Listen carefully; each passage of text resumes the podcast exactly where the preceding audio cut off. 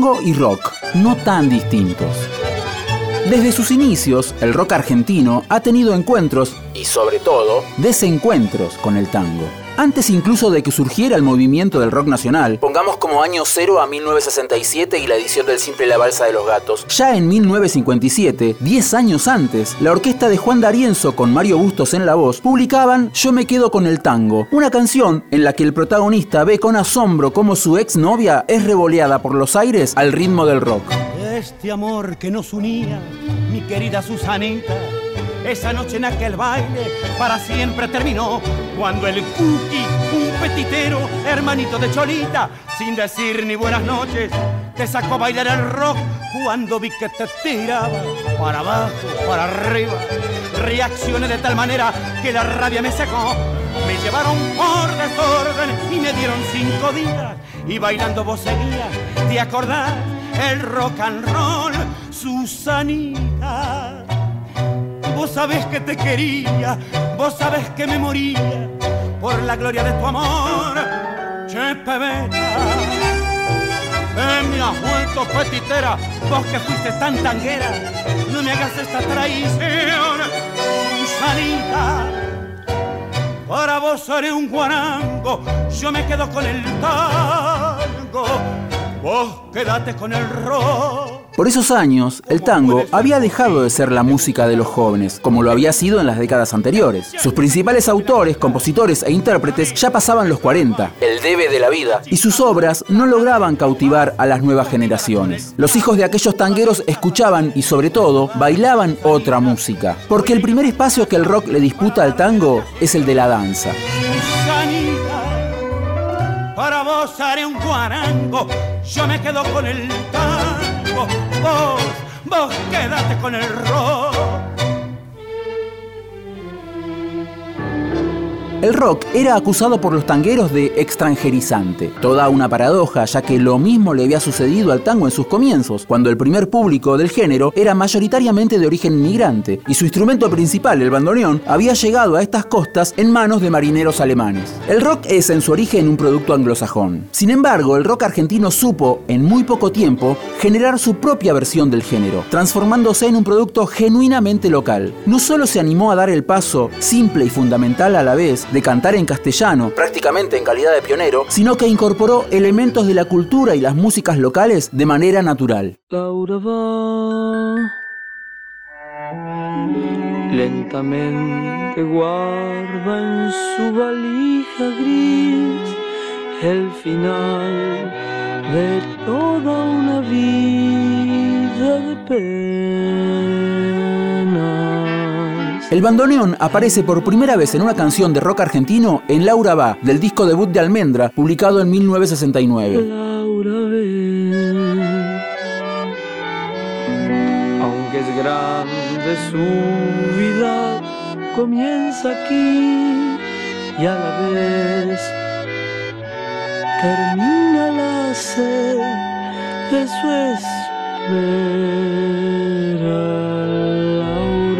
no es casualidad que el encargado de tocar el arreglo haya sido Rodolfo Mederos, un músico que formó parte casi simultáneamente de agrupaciones dirigidas por Osvaldo Pugliese y Astor Piazzolla. Es decir, tenía un pie en la tradición y otro en la vanguardia. Acá vale una aclaración. No toda canción donde suene un bandoneón se transforma automáticamente en un tango, pero es inevitable vincular el sonido de ese instrumento con la música de Buenos Aires.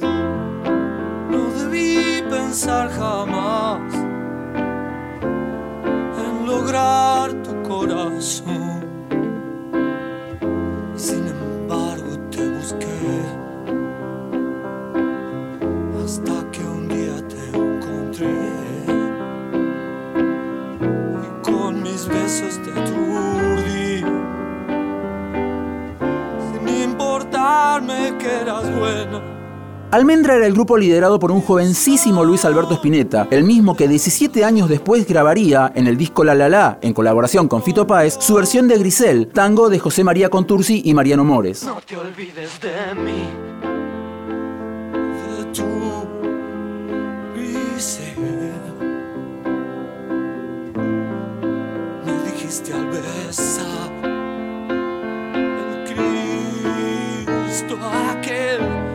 Un año antes, el propio Páez había publicado su segundo disco como solista, Giros.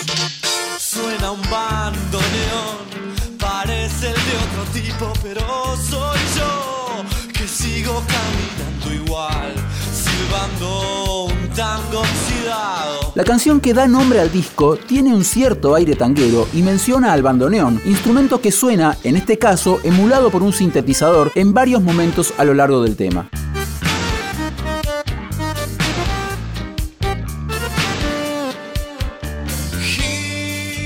Pero volvamos a los comienzos. Un año antes de que Almendra incluyera un bandoneón en Laura Va, los uruguayos de los Shakers ya habían jugado con la estética tanguera en su último disco, La Conferencia Secreta del Totos Bar.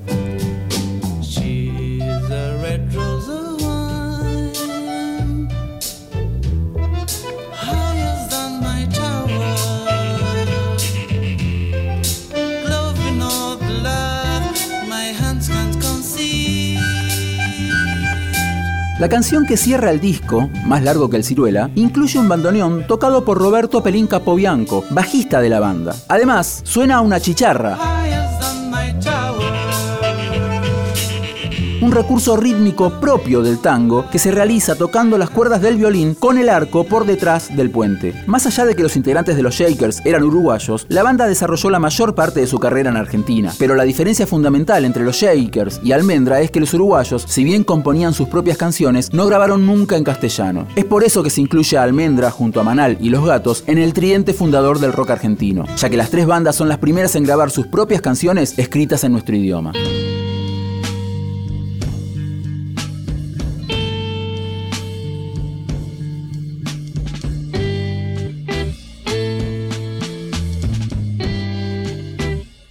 Y ya que mencionamos a Manal, recordemos que lo que llamó la atención de Jorge Álvarez cuando escuchó por primera vez el Avellaneda Blues fue cierto aroma tanguero que en este caso no necesitó de la inclusión de ningún bandoneón. Vía muerta, calle con asfalto, siempre destrozado.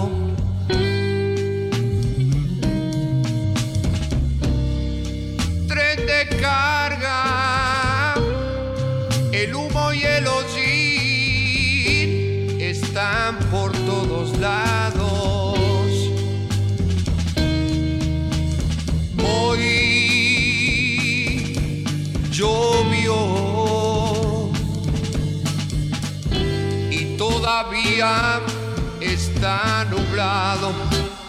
Yo había el cumpleaños de Piri Lugón, cuyo hijo cumplía 15 o 16 años, y me traen unos amiguitos. Y los amiguitos vienen con una guitarra, y en esa guitarra venía pegado Claudio Gavis, Javier Martínez y Alejandro Medina. Me meten en una habitación y me cantan Avellaneda Blues. Me caí de culo. Cuando escuché Avellaneda Blues me parecía disépolo con blues. Y entonces este, les digo, ¿por qué no me dan un demo tape? No, nadie nos quiere grabar nada. No tenemos sello discográfico, no tenemos estudio, no tenemos nada. Apenas ensayamos. Yo conseguí el estudio, los metí en el estudio y grabamos. Le dije, Tim, mira, estos chicos tienen talento, ¿qué quieres hacer? Que graben. En 1970, el debut de Pedro y Pablo, el dúo formado por Miguel Cantilo y Jorge Durietz, incluía bandoneón en dos canciones con temática ciudadana, Che Ciruja y Yo vivo en esta ciudad. Yo vivo en una ciudad donde la gente aún usa gomina donde la gente se va a la oficina sin un minuto de más. Yo vivo en una ciudad donde la prisa del diario trajín parece un film de Carlito Chaplin, aunque sin comicidad.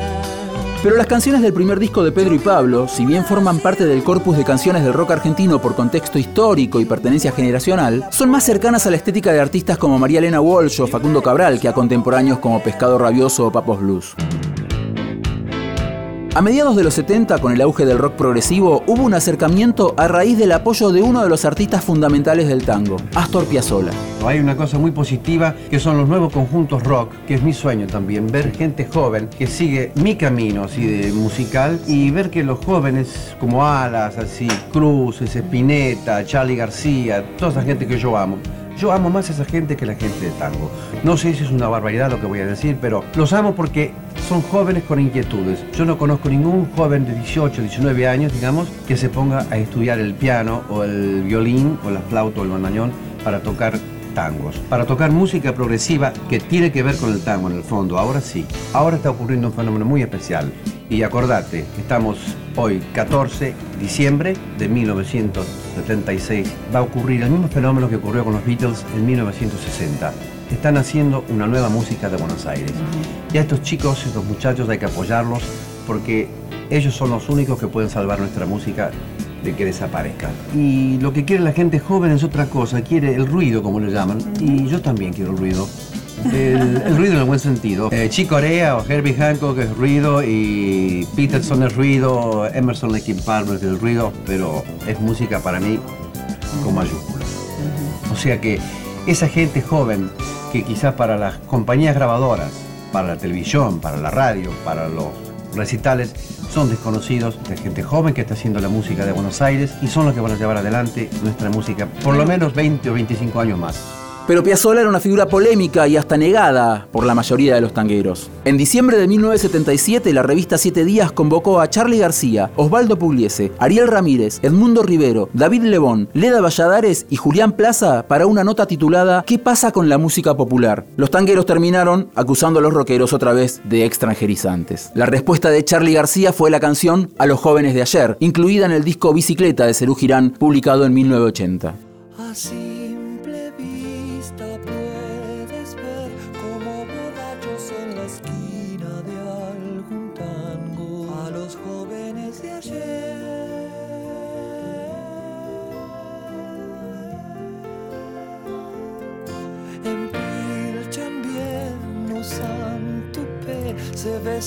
todo el tiempo y lloran el pasado como vieja en matiné.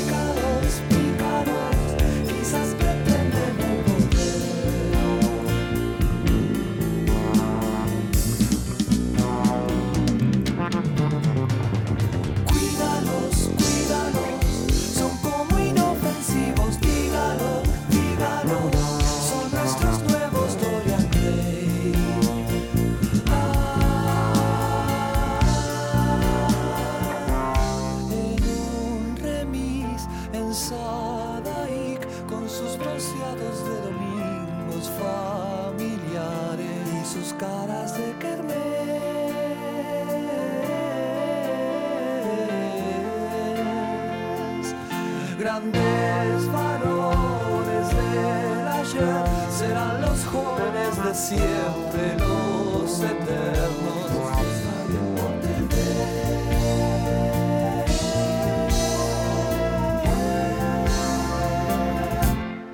Un par de años después, sobre el final de la dictadura cívico-militar, un grupo de músicos y compositores, entre que se destacaba un joven Fito Páez, liderados por el cantante Juan Carlos Baglietto, se hacían conocidos bajo el rótulo de la trova rosarina. Las canciones de la trova cruzaban del tango y el folclore al rock y la canción popular sin pedir permiso y sin necesidad de forzar la inclusión de instrumentos típicos. La vida es una moneda. Quien la rebusca la tiene ojo que habla de monedas y no de gruesos billetes. Mi vida es una hoja en blanco, un piano desafinado, diez dedos largos y flacos y un manojo de palabras Solo se trata de vivir.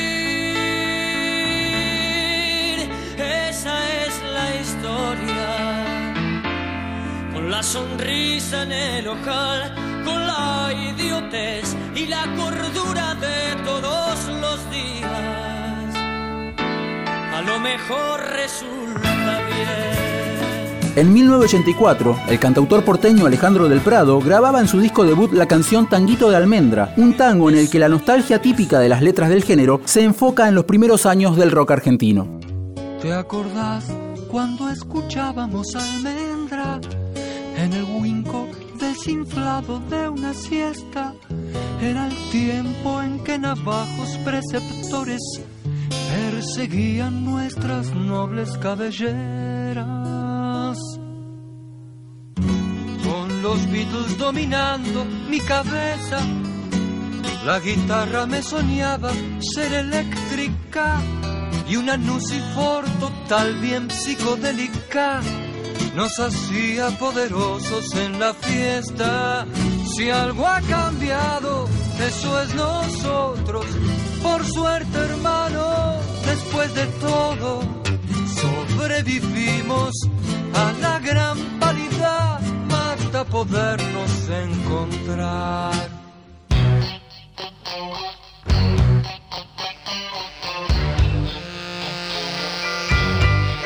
La Mosca y la Sopa, el quinto disco de Patricio Rey y sus redonditos de ricota, publicado en 1991, incluía El Blues de la Artillería, una canción que, a pesar de su título, tenía una clara impronta tanguera, acentuada por el aporte de Lito Vitale en el piano.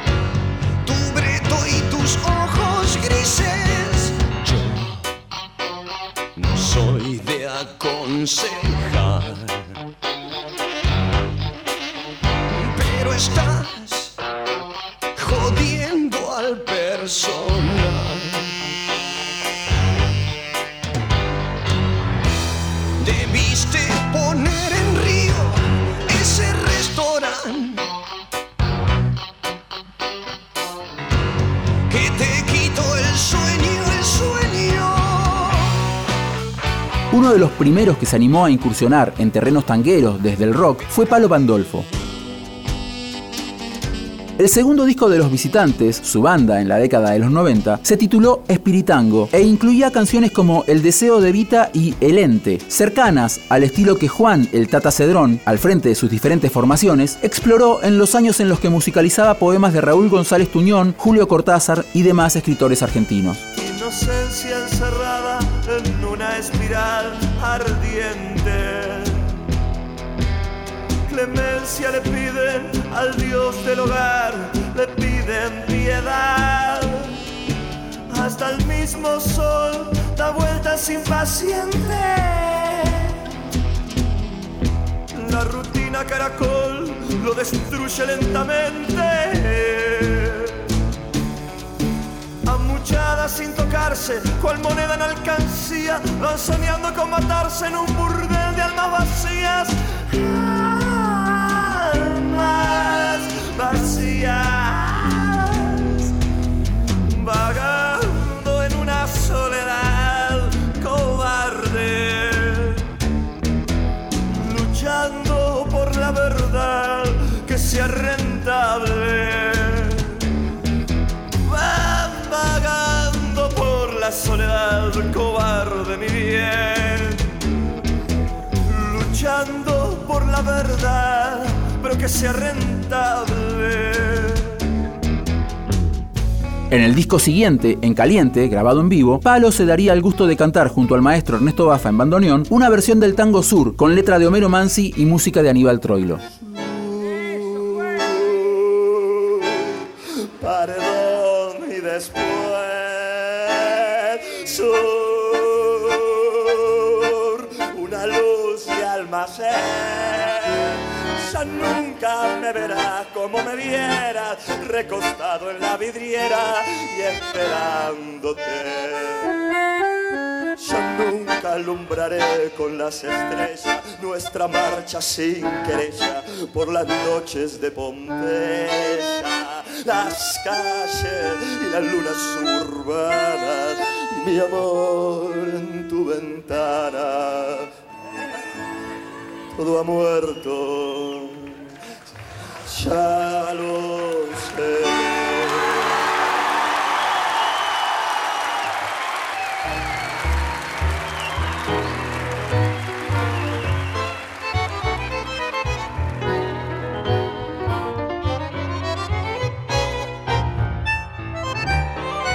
Por esos días se publicaba otro Letrabaladna, cuarto disco de Divididos, que incluía Volver ni a palos, un tango compuesto por Ricardo Mollo y Diego Arnedo, grabado junto a un cuarteto formado por Marcelo Nissinman, también autor del arreglo en bandoneón, Daniel Buono en contrabajo, el maestro Osvaldo Berlingeri al piano y Leonardo Suárez Paz en violín. La mujer es cosa así. Ahora viene y te rompe todo por de mentiras y bombones de esta puta vida de coté. Cuando grabamos este tango, estaba Sandro en el estudio, ahí en Yom. Entonces lo invitamos a escuchar la grabación. Y le pareció fuerte la letra, así, ¿no? Porque justamente siempre los tangos hablan de volver con la frente marchita de volver medio vencido a la casita de mis viejos, ¿entendés? Volver con el caballo cansado. Y el nuestro dice, volver ni a palos. O sea, ¿entendés? Era como, como una cosa y, me acuerdo una frase de él que se dio vuelta y le digo, ¿y qué te parece? Y va a haber drama, me dijo. Volver.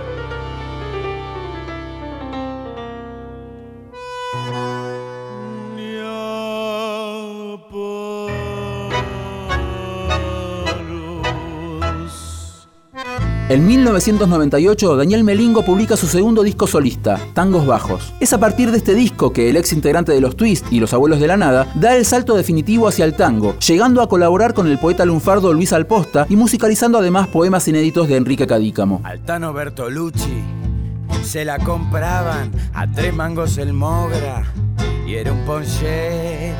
Los gominas farristas se la mandaban para entrar bien encendidos en el palé desde el bar de Rosendo.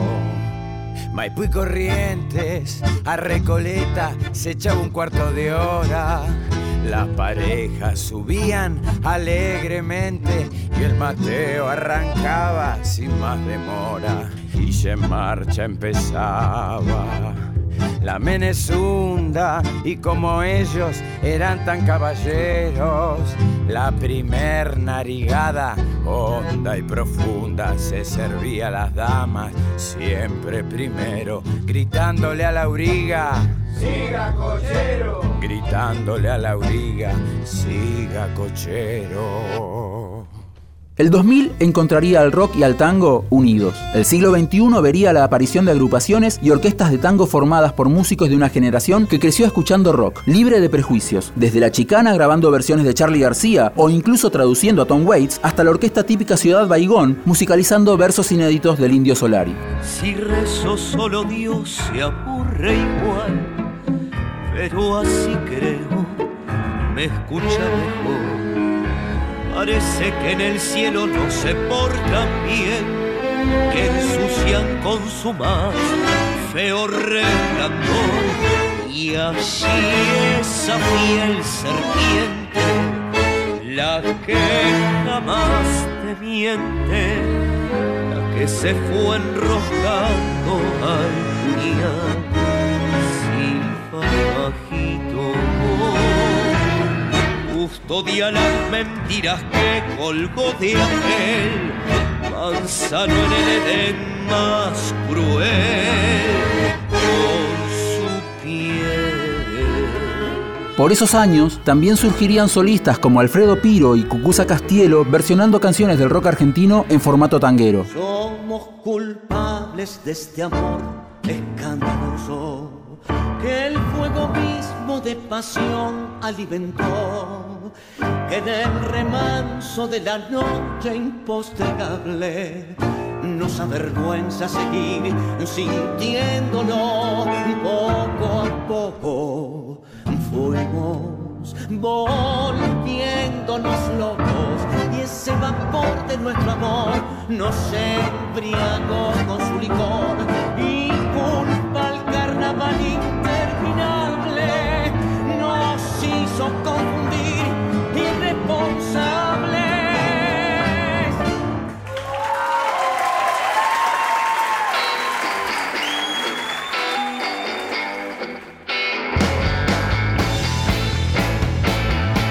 otro lado, la banda Acorazado Potemkin, un power trío de rock hecho y derecho, despliega en sus canciones una innegable impronta tanguera, apuntalada en las letras y sobre todo en las inflexiones de la voz de su cantante y guitarrista Juan Pablo Fernández.